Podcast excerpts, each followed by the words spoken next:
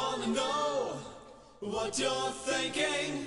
There are some things you can't hide. I wanna know what you're feeling. Tell me what's on your mind. Bueno, ¿cómo anda Ricardo? Acá andamos, bien, disfrutando el verano porteño. Ah, ¿y te vas a ir de vacaciones? ¿Ya te fuiste? ¿Qué, qué No, me voy hacia fin de mes y bueno, tengo programado un viaje a Estados Unidos, vamos a ver. Ah, sí, qué lindo, qué lindo, qué lindo. Bueno, yo también, yo me voy a ir a Los Ángeles del, a ver, del 27, algo así, del 27 al 3 de febrero. Así, Yo bueno. del 25 al 5, así que bueno, pero, no, no a Los Ángeles. Ah, bueno, bueno, va. Así que, bueno, la, la verdad que sos el, el primer eh, dirigente así de, de fútbol que, que entrevisto y como te contaba un poquito fuera de, de cámara, me, me- me parece muy interesante hablar un poquito cómo llegaste acá, ¿no? Porque vos me contabas que sos abogado y yo decía, bueno, capaz que Donof, eras el abogado de Donofrio y te dijo, che, mira, te necesito en la comisión y entraste ahí, pero no, contame, ¿cómo? No precisamente de Donofrio, para empezar. Ah, ¿no? Pero además, este, mira, yo tengo, diría, tres, tres pasiones centrales en mi vida, además de la familia y todo Sí. eso, que son el fútbol, la política y la literatura. Ah, política en general, sí. o sea, política. Así que en general, y el fútbol y política pude comprobar que están muy vinculados. Son Ah, dos, sí. dos, este, el fútbol es una pasión nacional y diría que la política también.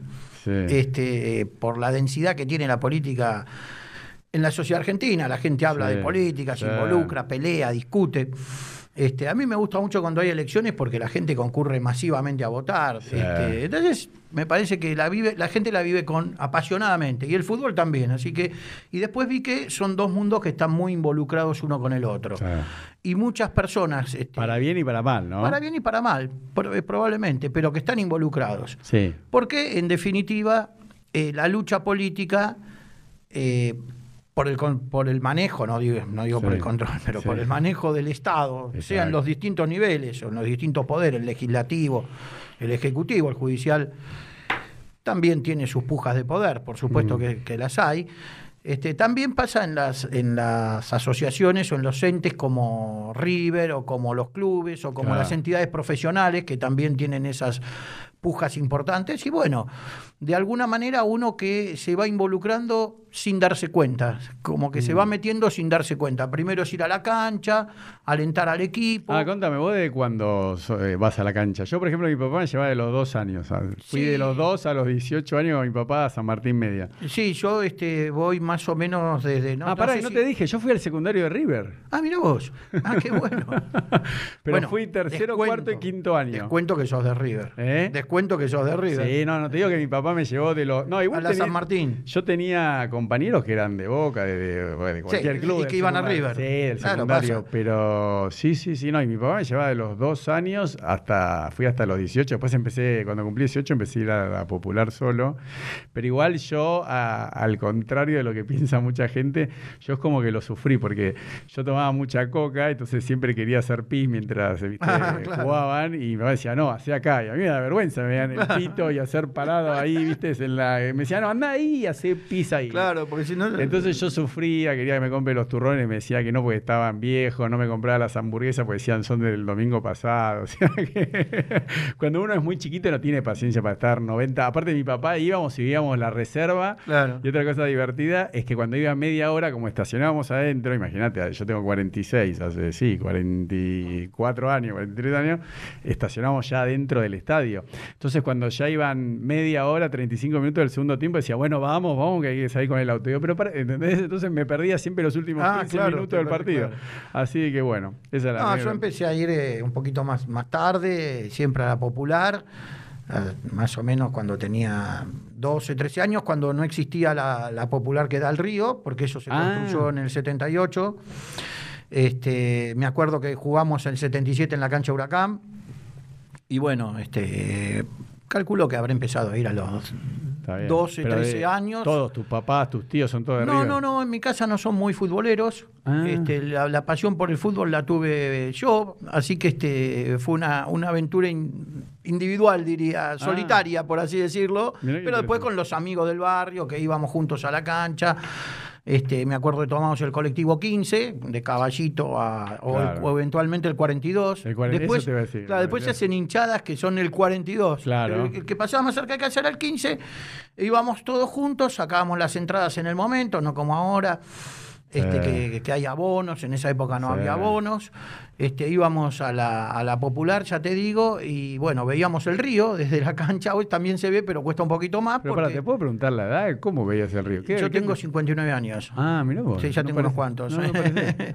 este, y bueno, ya te digo, eso se construyó en el 78. claro. Fue para, para el Mundial. Que Pero se para que fue con la venta de un jugador o no? Mi No, papá no, siempre no, me decía que no, no, No, no, no no, se había no. terminado la herradura con. Hay, hay, un, hay un tema que ya tan viejo no soy, Sí, eh, que es la vieja herra- la, herra- lo- la cancha de River una herradura. claro. Lo que se construyó, lo que hoy es la Sibori, que se llama Claro, Sibori, la, Sibori. me- la baja y media se llama Sí. Sibori por Sibori. Sí, por Cuando la se lo de venden a Sibori, se puede construir la, la- baja y la media. Y a posteriori Ah. se hace eh, la alta, que Ah, es la que se estaba. construye en el, en el 78. Ah, ok. ok. Que se hace en ocasión del Mundial 78. Ok, ok.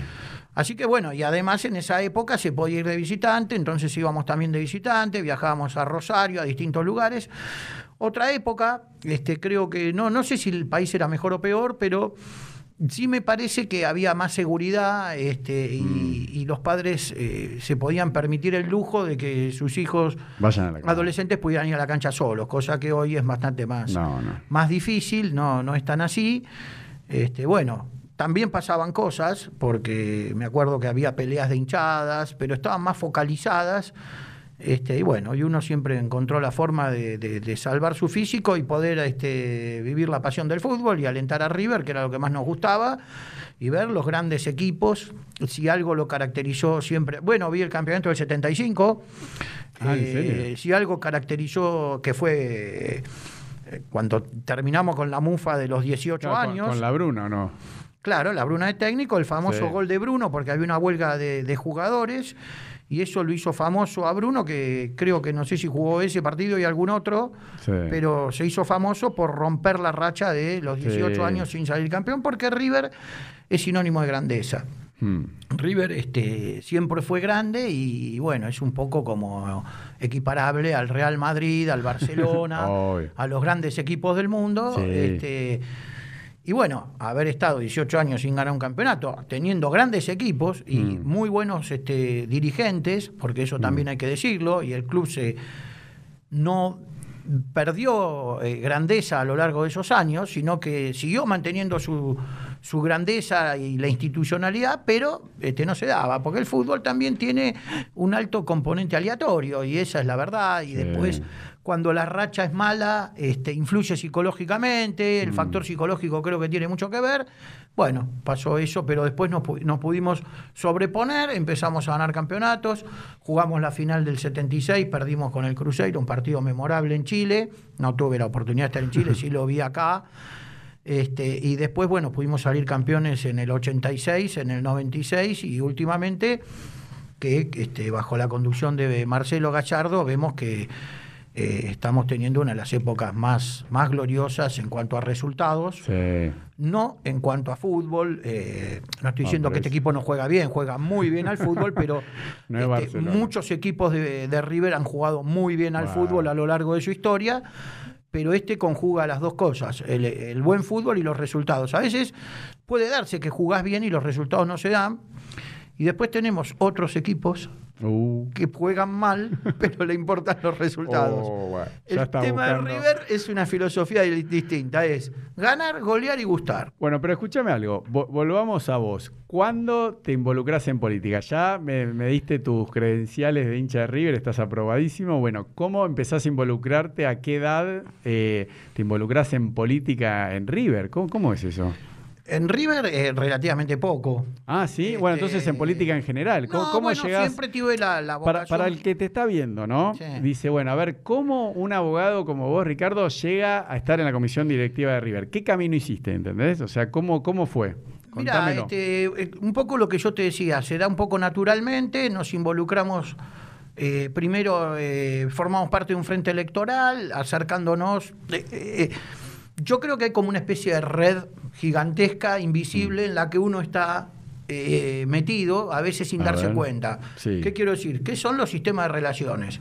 Entonces, cuando yo te decía fútbol y política se mezclan, siempre hay un conocido, alguien que trae. Pero vos ya estabas en política, en un partido político. Sí, sí, ahora te cuento. Dale. Creo que se mezclan fútbol, política y relaciones. Obvio. Eh, las relaciones que se dan en, en- en cualquier sociedad, este, en determinados eh, círculos. Sí. Viste que se habla del círculo rojo, no Sí, es el uh. caso, pero además del círculo rojo habrá un círculo menos rojo Sí. y bueno, y uno siempre tiene conocidos y gente que de alguna manera dice, che, ¿por qué no venís? ¿Por qué no participás? Bueno, y ahí de esa es la manera de involucrar. Bueno, pero era lo que hablábamos un poquito antes fuera de cámara. Hay que tener ganas de estar metida en la política de un Sí. club. Porque yo digo, la primera experiencia que tiene un ser humano en política, eh, ya de adulto, digo, a mí me pasó cuando me casé, que, porque yo nunca me había metido en política ni en nada a los 27 años, es el consorcio.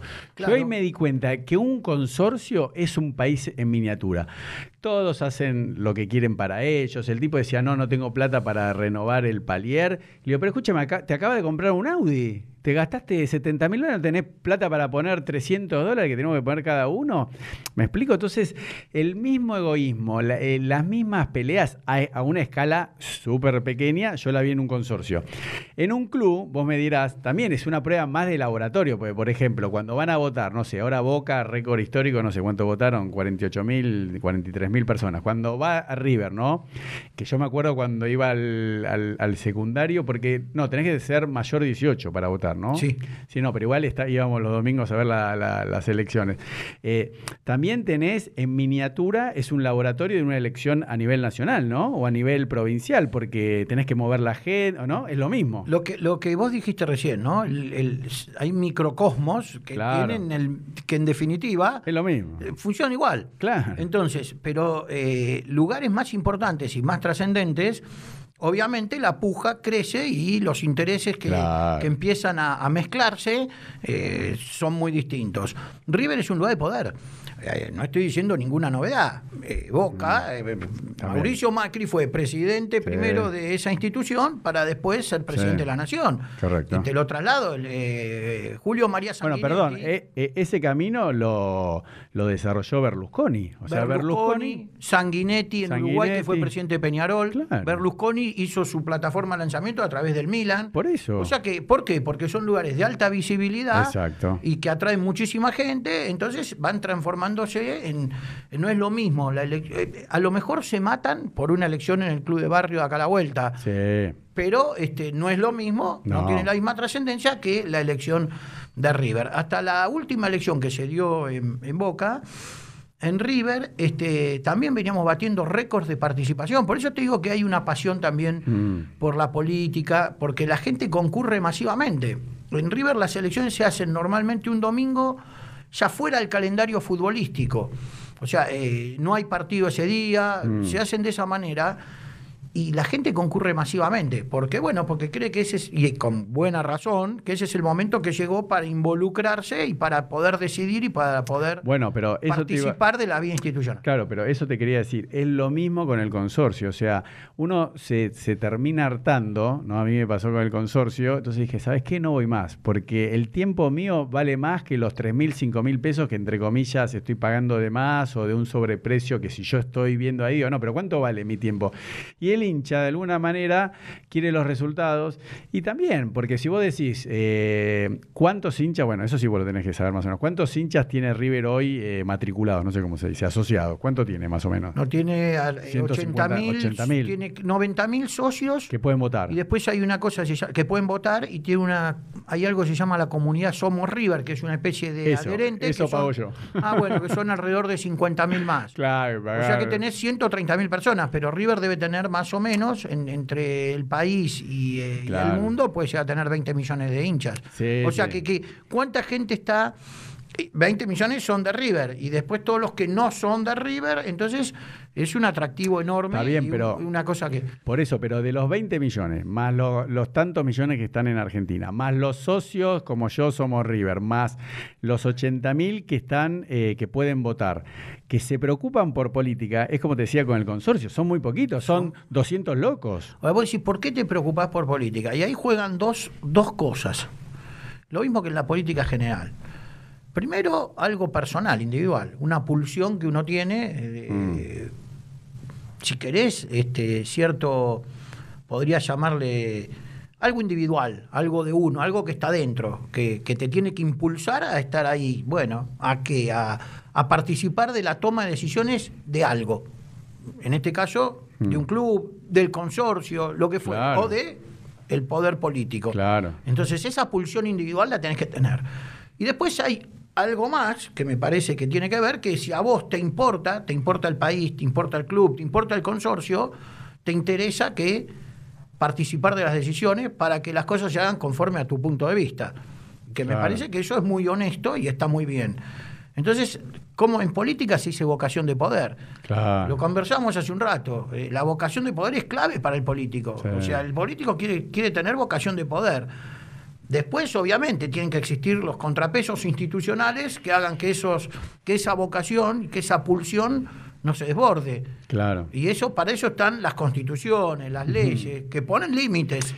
Porque ponen límites, es- precisamente porque si no, este, estaríamos en el estado de naturaleza, ¿no? El, el hombre es el lobo del hombre. No, pero ¿sabes lo que de pasa, Ricardo? Yo creo que si, si la persona que está en política no tiene ansias de poder, es como hablábamos antes, porque algunos deportistas, algunos futbolistas llegan y otros no.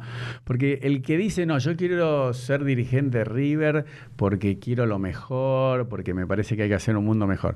Esa persona al primer quilombo, que viene un barra brava, te rompe un vidrio, te pincha la goma del auto, te vas. Se va. O sea, tenés que tener, eh, no sé cómo llamarlo, una energía muy eh, especial y específica para sobreponerse, porque en fútbol te estás metiendo en un quilombo. O sea, Sí, sí. no, porque en un club de barrio está bien, igual están, hay unas barras bravas o hay gente, ¿no? Que es más pesada, que también eso, eh, antes no te quería interrumpir, vos decime, se- seguramente lo conocés mejor, pero yo una vez leí la, la nota en el diario del informe que hizo este especialista inglés que había sacado los alambrados en Inglaterra, sacó todo, dijo el que pisa el pasto, el, el hincha que entra a la, a la cancha, ¿no? Lo mandan a la ven, etcétera, etcétera, con los hooligans, ¿no? El Sí, especialista que sacó a los hooligans. Vino acá, estuvo acá y cuando entregó el informe dijo, no, en Inglaterra son personas particulares que se juntan y ejercen la violencia, hacen esto, etcétera, etcétera. Dice, en Argentina no se puede erradicar porque están con el poder político, porque los mismos barra brava son los que después, los punteros, los que llevan a la gente, los que van a los actos, los que están con el bombo. O sea que Argentina es algo súper especial y único en el mundo que la política nacional está metida en, en- los clubes. Sí, eh, eh, ¿O tiene, no? tiene su no no eh, eh, tiene su relatividad. No, primero te, te quería decir esto, lo de la A ver. vocación de poder y eso que me parece interesante, pues decir, si uno dice, che, pero yo acá vengo a perder el tiempo si yo estuviera haciendo otra cosa productiva, pero Mm. en definitiva no es solamente eh, digo solamente el ánimo de lucro lo que moviliza a la gente, porque si no estaremos haciendo cálculos. Bueno, pero teóricamente nadie cobra plata en la comisión directiva. No, no, no, no se cobra. Por No, eso no, digo. yo no puedo, no puedo decir otra cosa. Pero, a, a ver, pero es lo que yo te decía, esa pulsión que, la, que tiene todo el mundo, decir, bueno, yo quiero participar. Soy hincha de River, soy fanático, Mm. siempre, bueno, ahora quiero, quiero ver, quiero ver qué pasa en el club, quiero, quiero, quiero estar ahí, quiero decidir si viene este o el otro. Bueno, eso Mm. es, eso es natural. Y nada, nadie hace la cuenta de cuánto está perdiendo o cuánto está ganando, porque si no, no iría nadie a la cancha, por ejemplo. Si voy a Claro. la cancha si pierdo plata. Viste que se, se dice ese lugar común, este, son 11 corriendo detrás de una pelota. Sí, claro, sí, son 11 corriendo detrás de una pelota. Mueven multitudes, ¿viste? No son 11 corriendo detrás de una pelota solamente. ¿Por qué? Porque las necesidades, las necesidades humanas no se reducen solamente a, a las necesidades materiales, porque Sí. no, existiría, no existiría nada, no existiría el arte, por ejemplo. Claro, sí. ¿no? Ni la gente pagaría millones de dólares por un cuadro de Van Gogh, porque en definitiva es un pedazo de tela con un cacho de pintura. No, no Entonces, no tendría sentido. Entonces, la gente, bueno, me parece, el hombre, la- la- el hombre y las mujeres, este, se movilizan o se, las pulsiones son otras. Entonces, el tema eh, de los barras tiene dos, dos, dos costados también, ¿no? Porque eh, a lo mejor eh, eh, y, seguramente eh, vos decías lo de los ingleses, ¿no? Eso, eso también tiene cierta connotación primitivi- de primitivismo, Hmm. ¿viste? El sentido de pertenencia. Sí. ¿no? Entonces me peleo con los otros. Sí, es lo más parecido a la guerra. A Yo la creo guerra. que al, al Es la desaparecer guerra. las guerras en los países desarrollados o en Argentina, que nunca tuvo una guerra, lo, lo- lo más parecido cuando uno ve, no sé, la película esta Corazón Valiente de Mel Gibson, de la gente estar en un lugar gritando, porque antes la gente iba a la guerra y moría. Yo una vez leí una nota también muy interesante que decía que hoy en día la gente, la juventud y, y- y las personas en general no están dispuestas a morir por nada, ¿entendés? Antes la gente moría, decía yo muero por mi país, por mi ciudad, por mi pueblo, por sus ideales. La gente iba a la guerra y se moría, no A discutía. veces no se moría por los ideales, a veces se moría por la bandera. Por la bandera, por eso te digo. Pero eso, Pero eso hoy en provocó- día- hoy en día provocó, desapareció eso. eh, Ya no hay, o sea, la gente- 100 millones de muertos. No, no, pero por eso te digo. Sepámoslo también. o No, sea, no, pero yo no estoy diciendo que es algo bueno. exacerbado. No, yo estoy de acuerdo, Ricardo, pero te quiero decir, hasta cierta época de la humanidad existían las guerras y la gente estaba dispuesta a morir por eso. Y los que decían tal, tal vez eran unos reyes que querían agrandar su reinado, su imperio, quien, quien sea.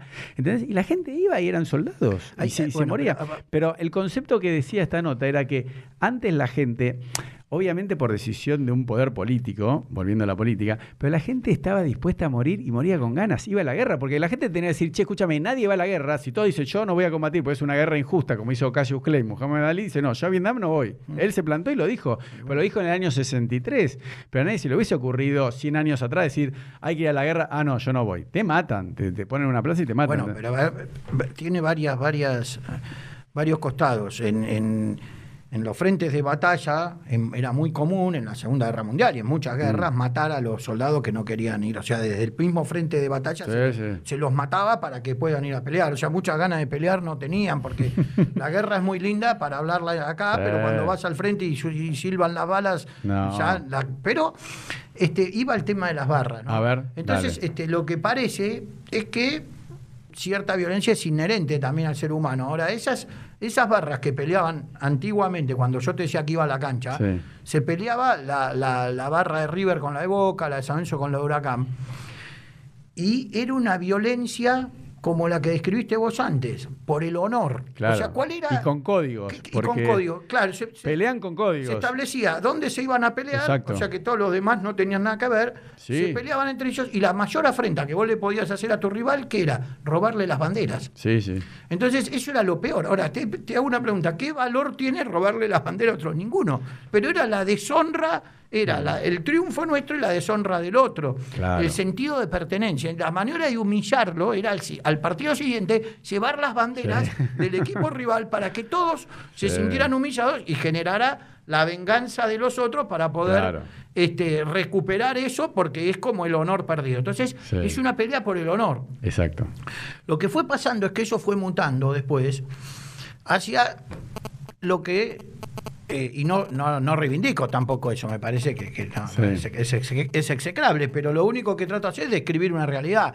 No la estoy justificando bajo ningún aspecto, pero era lo que pasaba.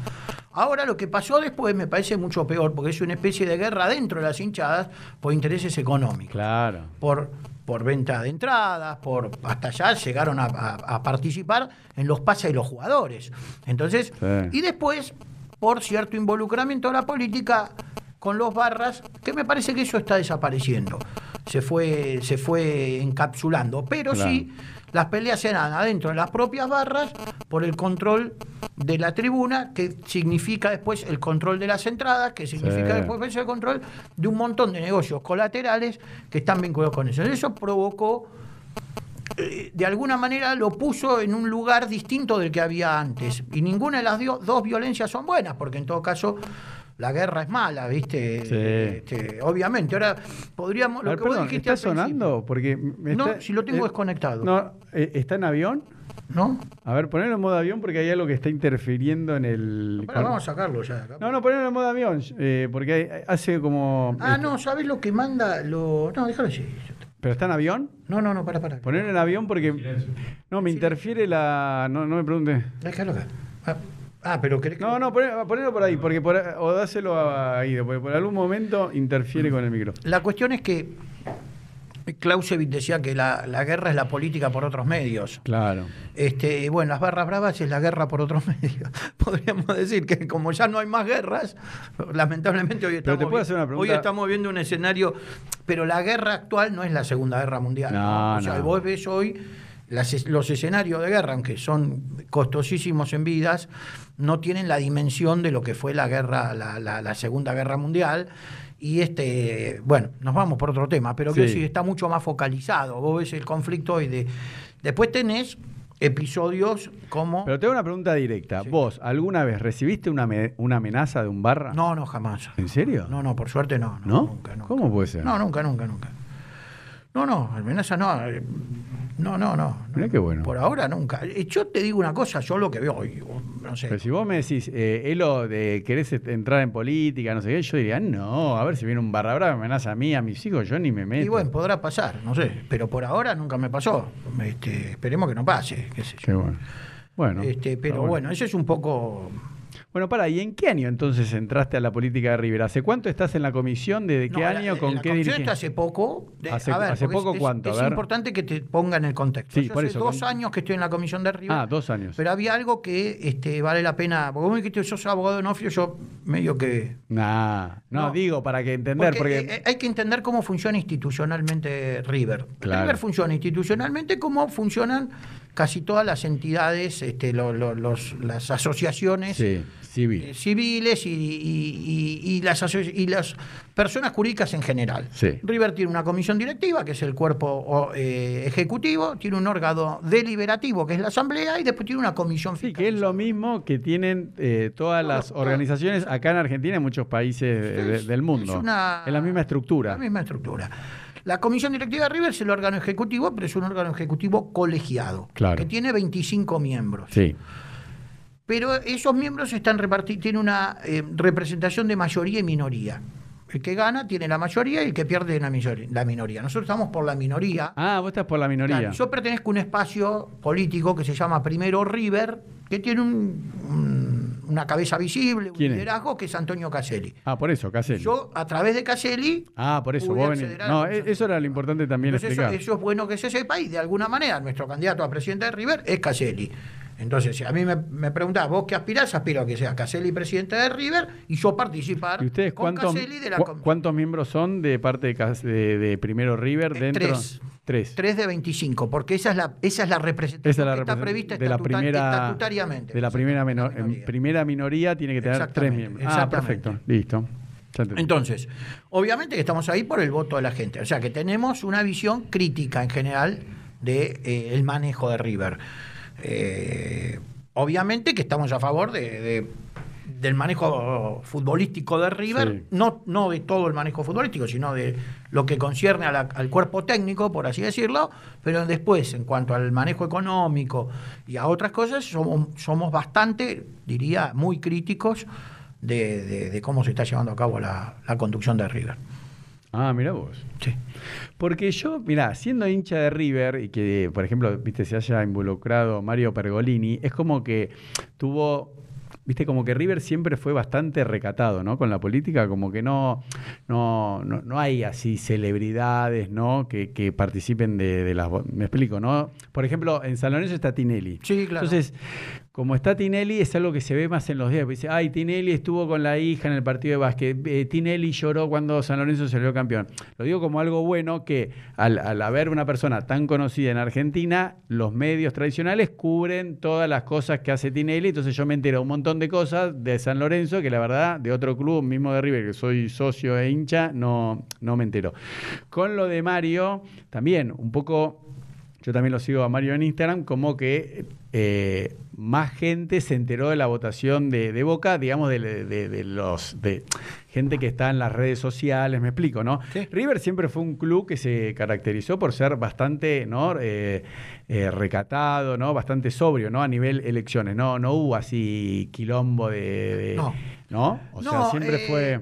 Vos fíjate lo que ocurre en la política en general. En la política en general, los partidos políticos fueron perdiendo peso, las estructuras políticas fueron eh, de alguna manera desinflándose y empezaron a aparecer las figuras que por ahí no venían de la política, pero Exacto. como eran conocidas por el gran público, empezaron a sustituir al político profesional, al político de Exacto. carrera, al tipo, al tipo del aparato de la estructura. Eso también empieza a pasar en, en los clubes. En River, por suerte, no. O sea que Eso en ese sentido la salud institucional de River habla mejor de la salud institucional de River, que no Claro. se tenga que recurrir a ninguna figura que las tiene y muchísimas, Sí.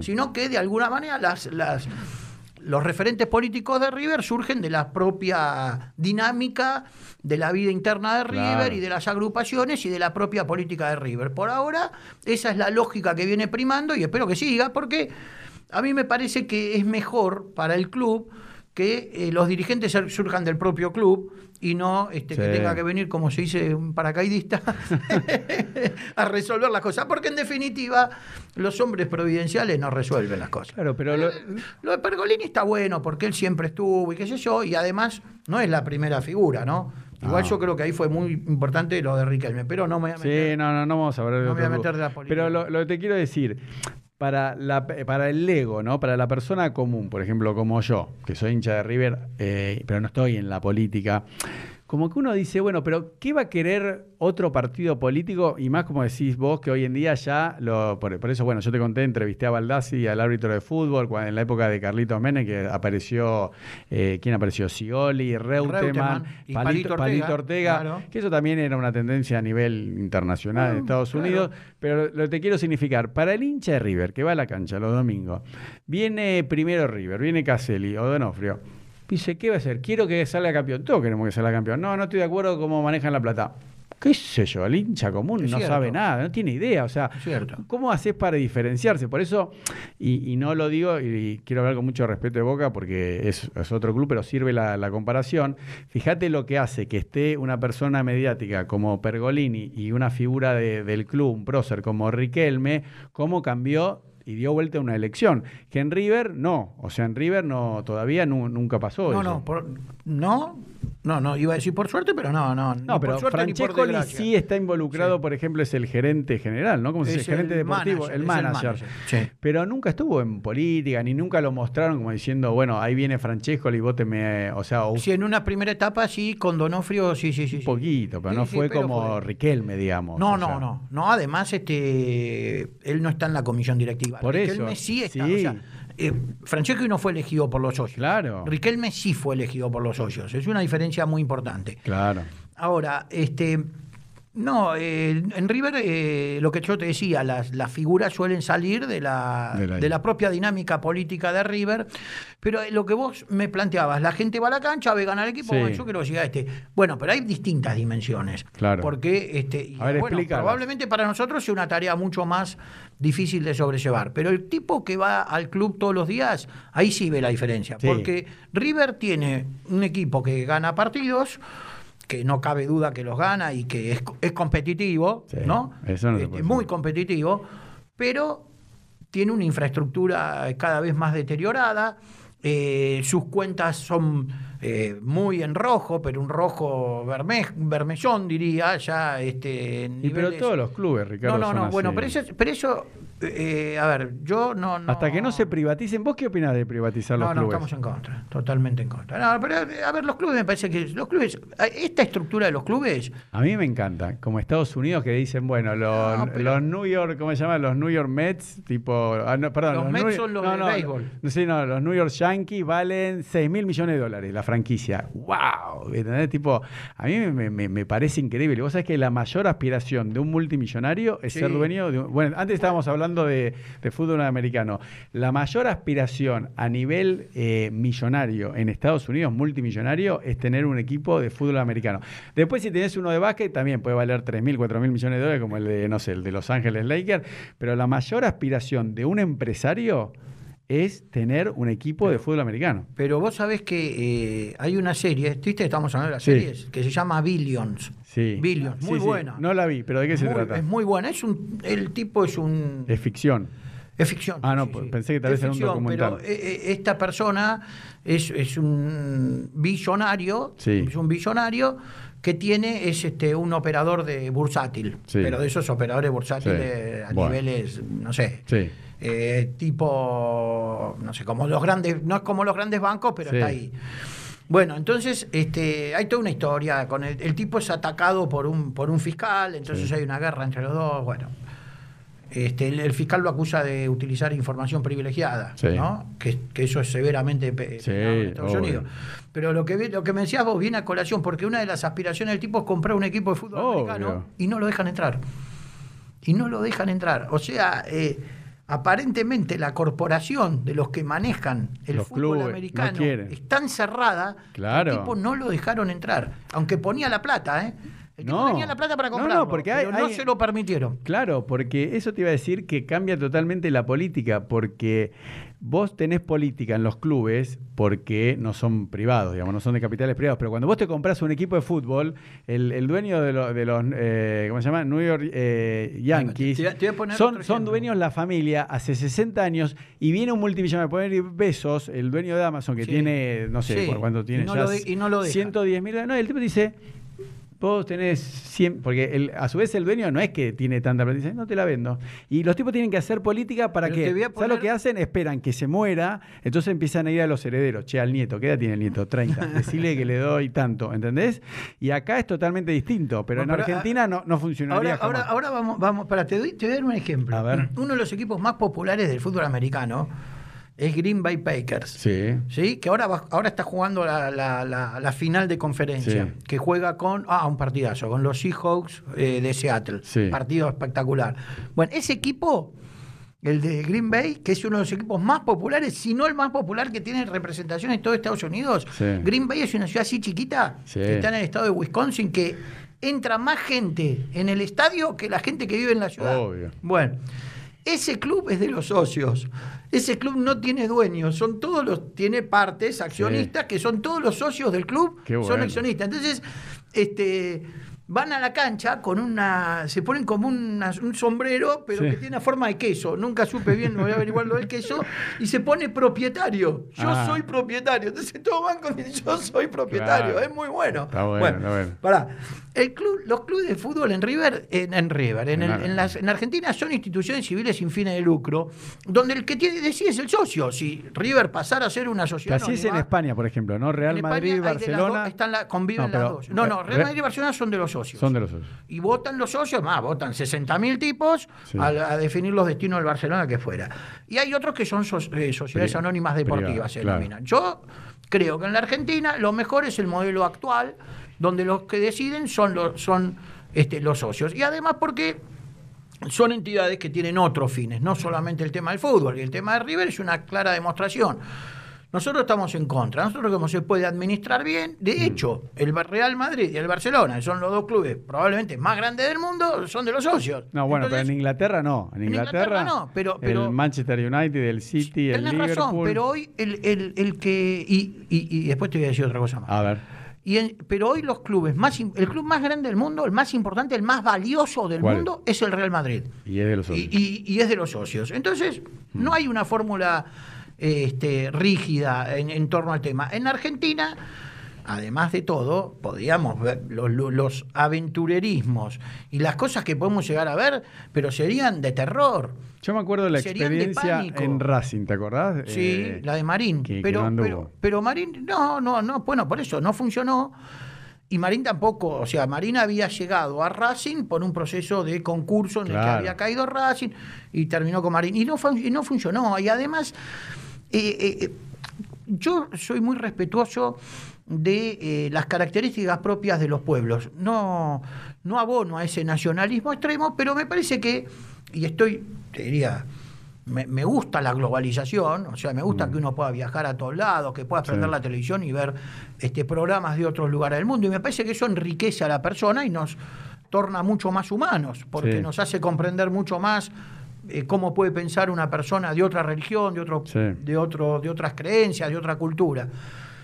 Pero me parece que la mejor manera, de- que no la mejor manera, me parece que la única manera de insertarse en el mundo global es a partir de tus propias eh, características, a partir de no, eh, de no ir en, en contra de tu identidad, de no malversar tu identidad, porque en definitiva es lo que de alguna manera eh, atrae. Vos fíjate, uno de los destinos turísticos probablemente más importante seguro de América es Perú. Pero ¿por qué? ¿Qué es lo que atrae Perú? La cultura de los incas. Mm. Si no tuviera eso, ¿viste? Si lo único que vos vas a ver a Perú son rascacielos, para eso voy este, a una ciudad de Estados Unidos que voy a ver, las voy a ver mejores. Sí. Entonces, eh, eh, a mí me parece que la Argentina, en fútbol, en lo que respira el fútbol, tiene una buena inserción internacional. O sea, si vos pensás cómo nos va en fútbol, nos va mucho mejor que en, que en- que en otras cosas. Argentina tiene grandes jugadores, tiene probablemente Sí. el mejor jugador del mundo. Tiene, si vos armás el podio de los cinco mejores jugadores del mundo de todos los tiempos, seguro que tres son argentinos. Sí, Di Stefano. Di Stefano, Maradona y Messi. Y Messi. Seguro. Eh, entonces, a la Argentina en fútbol le va bien, copas.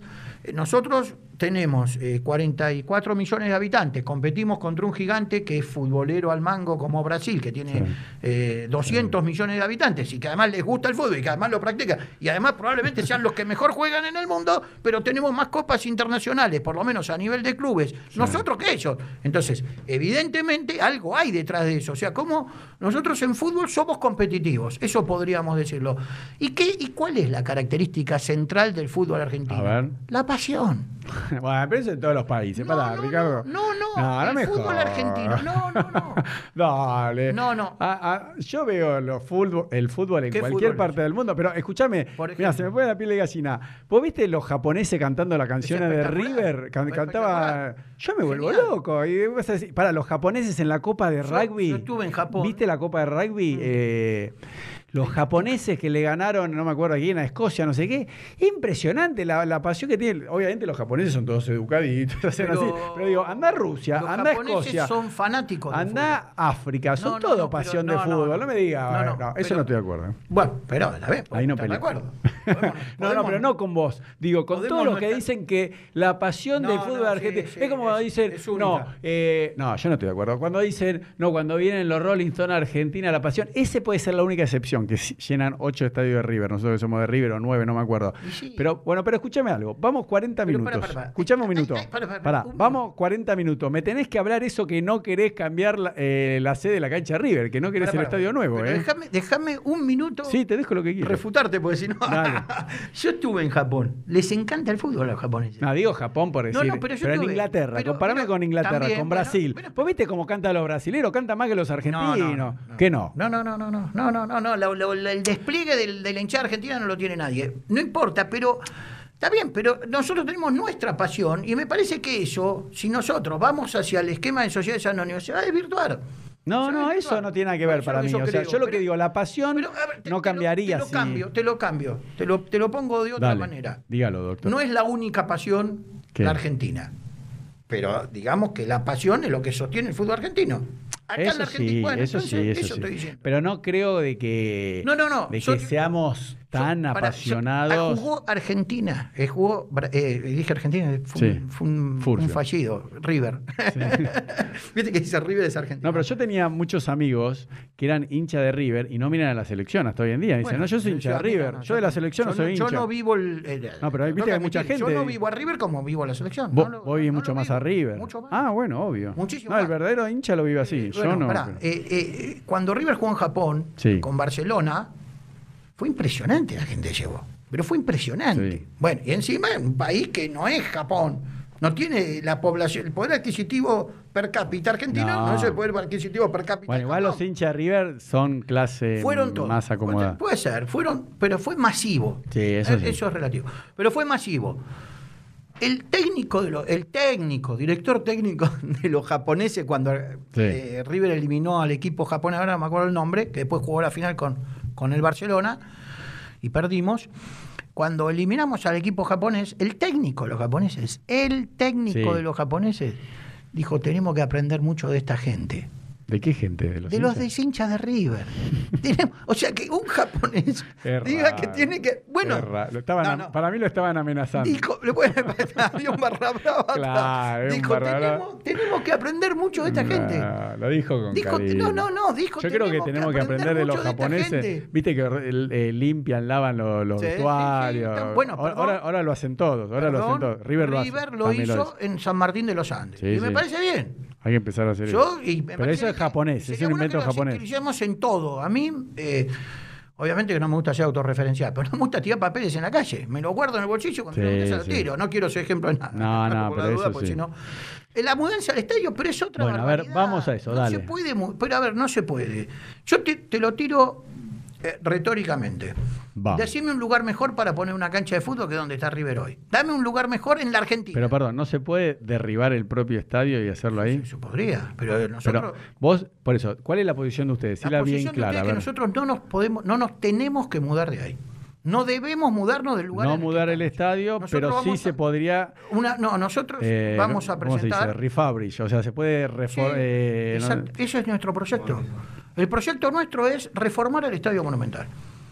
Y vamos a presentar un proyecto. pero por eso, reformarlo de, de forma tal que ya queda prácticamente nuevo, digamos. Va a quedar nuevo. Pero a ver, los grandes. Porque no se puede demoler todo y hacerlo. Eso sería. pero, eh, yo lo que insisto. Pregunto ignorante. no, pero está perfecto. Pero Porque ¿a dónde se iba a mudar? ¿Al tiro federal? Ya no se No puede. se sabe. No, pero ahora ya no se puede porque No, se no, vendió el eso. Tiro Federal se vendió, no, pero era un lugar. di- pero hay- acá acá hay toda una, toda una gran confusión. A ver, digamos. En primer lugar, lo que yo quiero dejar sentado es A que ver. no hay un lugar mejor. No hay un lugar mejor para tener una cancha de fútbol que ese lugar. Pero Mm. sin duda no hay un lugar mejor. Sí. Muy bien. Este es el lugar.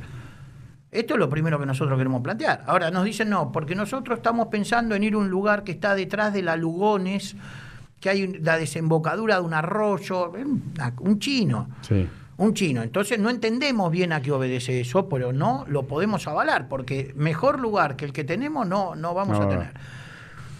Yo por ahí te digo algo que no te gusta, pero No, decilo, los, los estadios también tienen un intangible, que es el, el monumento. el Pero me lo vas a monumento- decir a mí que soy judío, estamos hablando antes del muro de los lamentos. Vos ves Bueno, el por- muro de claro, los sí, ¿por lamentos. qué no lo tirás, el y muro la de los gente le lamentos y dice, levantás ahí un che, que rascacielos"? los judíos se dejen de Claro. romper la bola con el muro de los O- lamentos, o sea, para, que, para. que, que muevan las piedras, que se Vos- vayan a otro lugar. Y dice, no, pero acá estaba el templo de Claro. Jerusalén. Y vos decís, che, pero pará, y otra cosa que te voy a enseñar. Ahí está el templo que se destruyó. No es el, Pero- no es el muro de los lamentos. Muy bien, ¿qué es eso?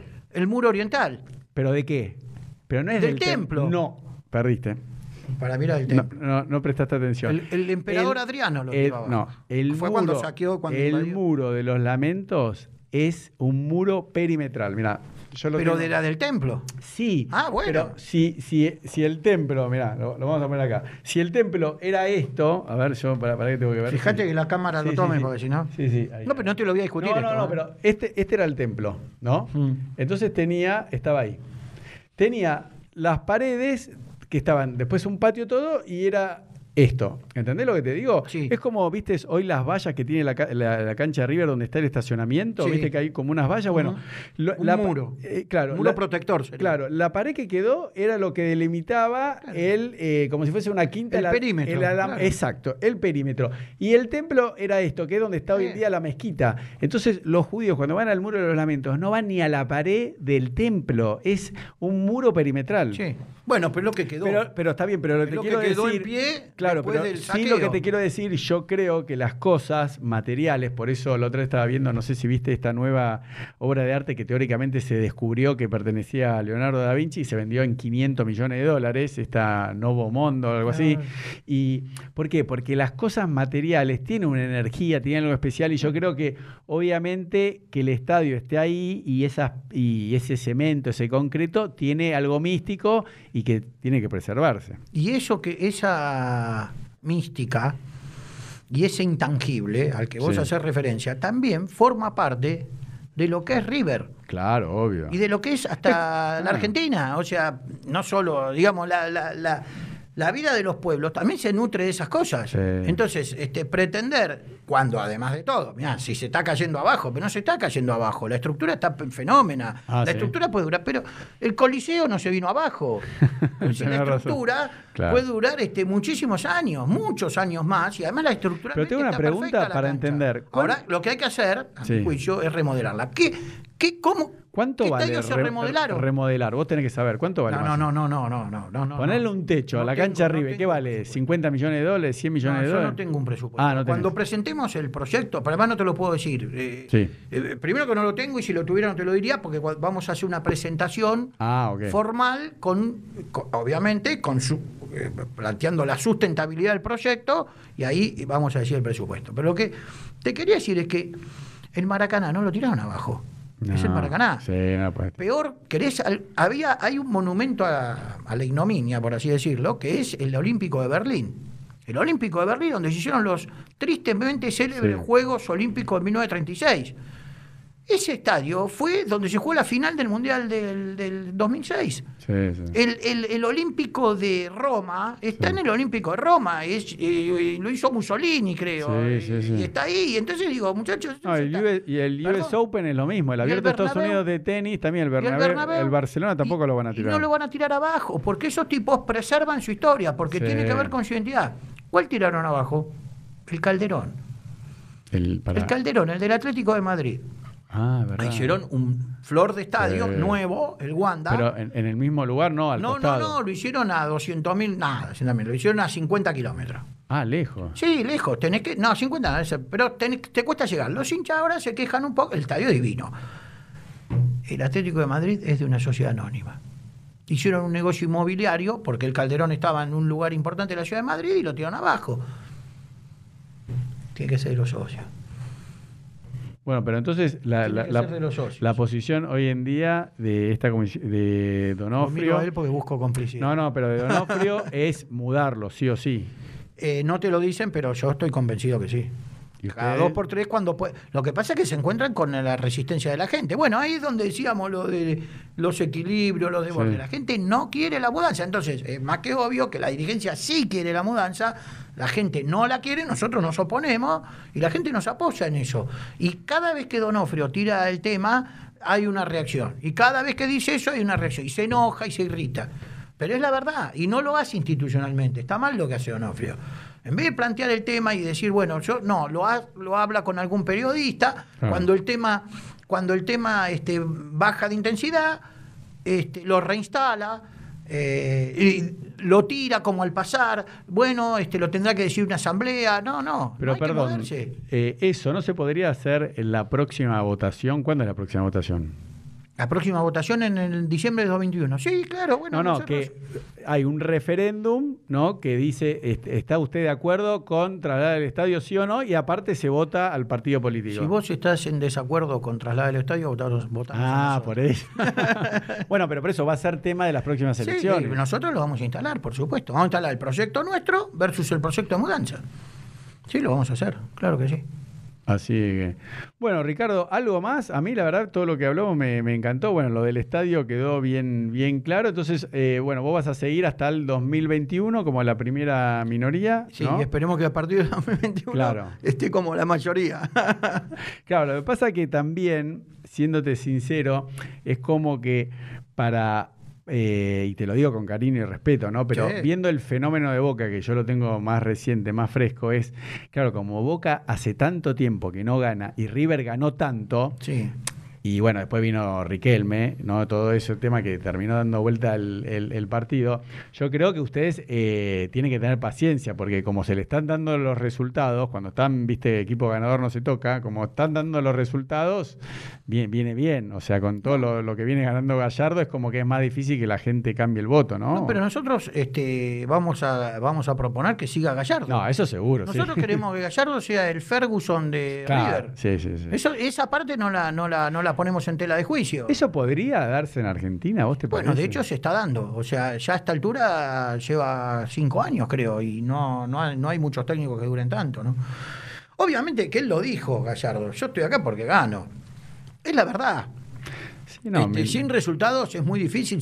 Esas cosas dicen, no, porque el pro- está bien, pero los proyectos se sustentan con resultados, ¿viste? Es a Dios rogando y con el mazo dando, digamos. Sí, es sí. así. Pero este, obviamente que tiene, tiene el liderazgo, tiene obviamente la, la- la sabiduría, y bueno.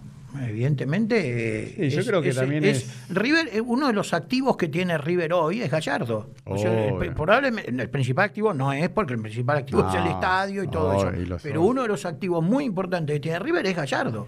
Sí, lo que pasa Sin que... duda, ¿no? Y un, y un activo Si vos haces, el River está muy mal económicamente, ¿eh? está la verdad. Ahora, si Pero siempre est- están mal los clubes. No, bueno, pero está bien, pero no todos los clubes están mal. Para el. Barcelona también. Yo Barcelona veía, ve- veía los Cierto. números de Barcelona y vos Bueno, decís, cierto. eh, están en, dicen no tengo plata, pero como, bueno, pagar un poquito menos a Messi, no sé, porque Es son- cierto. yo que fui al, Es secundario de River, ¿no? Eh, vos ves eh, las condiciones que están los chicos de las inferiores, las condiciones de, eh, ¿cómo se llama? Eh, los lugares que van a dormir los chicos de, La pensión. las pensiones, todo. Vos decís, tiene que venir, por ejemplo, como Bielsa, que fue a Newell's y tuvo que donar la pensión para la gente. La verdad que lo Ah, hizo. pero River- No, pero- pero te quiero decir, no es que está, o sea, son clubes aparentemente ricos, que eso es tema para otro podcast, porque dónde va toda la plata de los pases de los jugadores, porque al final los clubes tendrían que estar, eh, no sé, pintados en oro, y Pero no es así. Pero además. Con eh, todos los jugadores que vendió River, yo te digo de la época que estaba eh, Menotti, no sé, cuando Sí. estaba Ruggeri, Canigia, eh, siempre decía, ¿cómo? Bueno, en la época de Santilli, ¿cómo puede ser con todos los jugadores que vendió River? O sea, Bueno, nunca los clubes tienen plata. Pero además River tiene algo que es muy importante que es eh, el intangible, la grandeza de River, la marca River. River tiene que explotar su marca de otra manera. Eh, nosotros tenemos que meter a River en el mundo globalizado Hmm. y generar recursos a partir de la presencia de River a nivel de a nivel global. Lo que yo te decía de Japón, ¿no? Que el técnico de Japón dijo lo que Hmm. Sí. dijo. Chequealo. Sí, no, no, yo confío en vos. yo- No, yo- te, estoy- te lo, te lo digo como chicano. Sí. Pero este, nosotros después no volvimos más a, a Tokio. Sí, llevamos 20.000 personas, ¿no? Mm. Creo que más, casi 30.000 personas. Una locura que no entra en la cabeza de nadie. O sea, ¿producto de qué? De la pasión. Sí. Este. ¿No? Y después no volvimos más a Tokio. Bueno, pero yo o, te- sea, o sea, nosotros tenemos que sentarnos con Gallardo, Mm. ¿no? Con el cuerpo técnico de River, ver los cronogramas internacionales, te guste o no, hay que hacerlo, ajustar Oh. los cronogramas de River al cronograma del Manchester, del Barcelona, Oh. de todo eso, Sí. y bueno, y de hacer lo que hacen esos equipos. ¿Sabés dónde tiene más hinchas el Manchester? En China. Inglaterra. En, China. Obvio, querido. La mayor cantidad de hinchas lo tiene en China. Bueno, pero pará, te interrumpo Entonces para- Nosotros tenemos que llevar a. River a Pero- China, a Vietnam, a Singapur, Está bien, pero a yo te voy a dar dos ejemplos, porque yo, por ejemplo, también hago ciclismo, ¿no? Por ejemplo, el, el- el Giro de Italia y el Mm. Tour de Francia. Por ejemplo, el Giro de Italia corrió tres etapas en Israel. Eh, el, el- Bueno. el Tour de France eh, dice, bueno, este año arrancamos en Bélgica, después arrancamos en España, arrancamos en Alemania. Después cuando... Aquí La viene- NBA juega en Londres. La NBA juega en la, Londres. la NFL juega en México. Bueno, pero en por el eso, Azteca juega. bueno, pero por eso te digo, pero cuando quisieron trasladar el clásico de Real Madrid-Barcelona a Estados Unidos, los jugadores dijeron que no. Piqué dijo que no, no querían viajar. Entonces también hay todo, un, hay, eh, hay- hay todo un tema, pero bueno, obviamente eh, está todo globalizado. Juguemos River Boca en Shanghái. Bueno, pero eso es lo que yo digo. Si Y vos me preguntás a mí. Hagámoslo en Shanghái. No, pero a mí me parece Bueno, un ¿y por qué disparate. no? Y que ahí la- ganamos hinchas en Shanghái. pero por eso, pero a mí me parece un disparate que la final de la Copa de Libertadores se juega en Latinoamérica. ¿Entendés? Es una pavada. ¿Sabes dónde se tiene que jugar? En Miami. Aunque no- nos cueste lo que nos cueste reconocerlo, fíjate que siempre hay quilombo. Hubo quilombo. Con la final, lamentablemente, nos tocó a nosotros, que la tuvimos que jugar en Madrid, que para mí fue una excelente locación. El mundo se enteró de River y Boca, porque aunque no lo crea la gente, hay mucha gente que solo conoce Barcelona, como decimos, los chinos. No conocen tal vez tanto River como conocen Barcelona, Madrid. Entonces fue súper positivo la final en Madrid a nivel marketing. Y lo mismo la final, que lamentablemente los hechos que pasaron en Chile, la final de la Copa Libertadores se tiene que jugar en Miami. Si vos me preguntás a mí, la Copa Libertadores tienen que incluir también a México y Estados Unidos. No, pero, Déjense a ver, joder. do- dos con reflexiones. la Conca, ¿cómo es la CONCACAF y la? Yo- do- Déjense de joder. Dos reflexiones. Dale, dale y con esto vamos cerrando. La primera, la de Madrid, que para nosotros fue una desgracia, pero que te la convalido. Sí. Haber jugado ahí, bueno, ¿qué se aprovechó de Madrid? Nada. Nada. Volvimos de Madrid sin sponsor en la camiseta. No, Bueno, impresionante. Ridículo. No, no se puede creer. Y te doy la razón, no te, no te Ah, igual yo lo- yo lo leí, Esa, pero- esa no te la voy a dar, pero sí te voy a dar la razón, es que hay que armar un torneo de equipos desde, Estados desde Unidos. Canadá Claro. hasta ¿Dónde está la plata? ¿La plata sabe dónde está? Eso hay que hacerlo. La plata A ver, está la en México y está en Estados Conmebol Unidos. cometió un error sacando a los equipos mexicanos. Sí. Ese cometió un error enorme. Mm, a mí. Nosotros tenemos que jugar un gran, eh, Claro. una gran champion Claro. de todos. de Toda todos. América, toda América. Y incluyendo a los equipos de Estados Unidos. Exacto. Después hace la clasificatoria, la- que entran uno, tres, no me interesa. Pero hay que hacer un gran, un gran este, torneo con todos los equipos, sin descuidar la, la liga local pero con todos los equipos. Yo coincido plenamente en eso. Sí, sí, sí. estamos de acuerdo. Bueno, Ricardo, muchísimas gracias. Así, bueno, la, la, pasé muy bien y bueno, te agradezco. Te agradezco a vos y yo también la pasé muy bien. Ah, escúchame, para, me estaba olvidando de la emoción. Yo siempre le pido al invitado, casi me olvido, eh, viste, como estamos hablando de River, así me, me, olvidé, que, que, mirando ahí a tu cámara le dejes un mensaje a toda la gente acá, a toda la gente que, que se quiere eh, involucrar en fútbol, ¿no? En política y no se anima. ¿Qué le dirías vos a un chico, no sé, que puede tener 15 años, 20, o una chica, o, una persona de 30, 40, con el tema de la política del fútbol? ¿Vos qué le dirías? ¿Que se involucre, que no se involucre? Un mensaje así inspirador y con eso cerramos. Siempre estoy a favor de que se involucre. Si te gusta el fútbol, si sos hincha de tu club, involucrate, metete, participa, porque vale la pena. Y además te digo una cosa más, tenemos que abrir canales de Tenemos que abrir canales de participación para que vos también puedas participar y para que vos seas un sujeto activo, no un sujeto pasivo. Bueno, Ricardo, ahora sí, muchas gracias. Gracias a vos. Muy bien, muy bueno.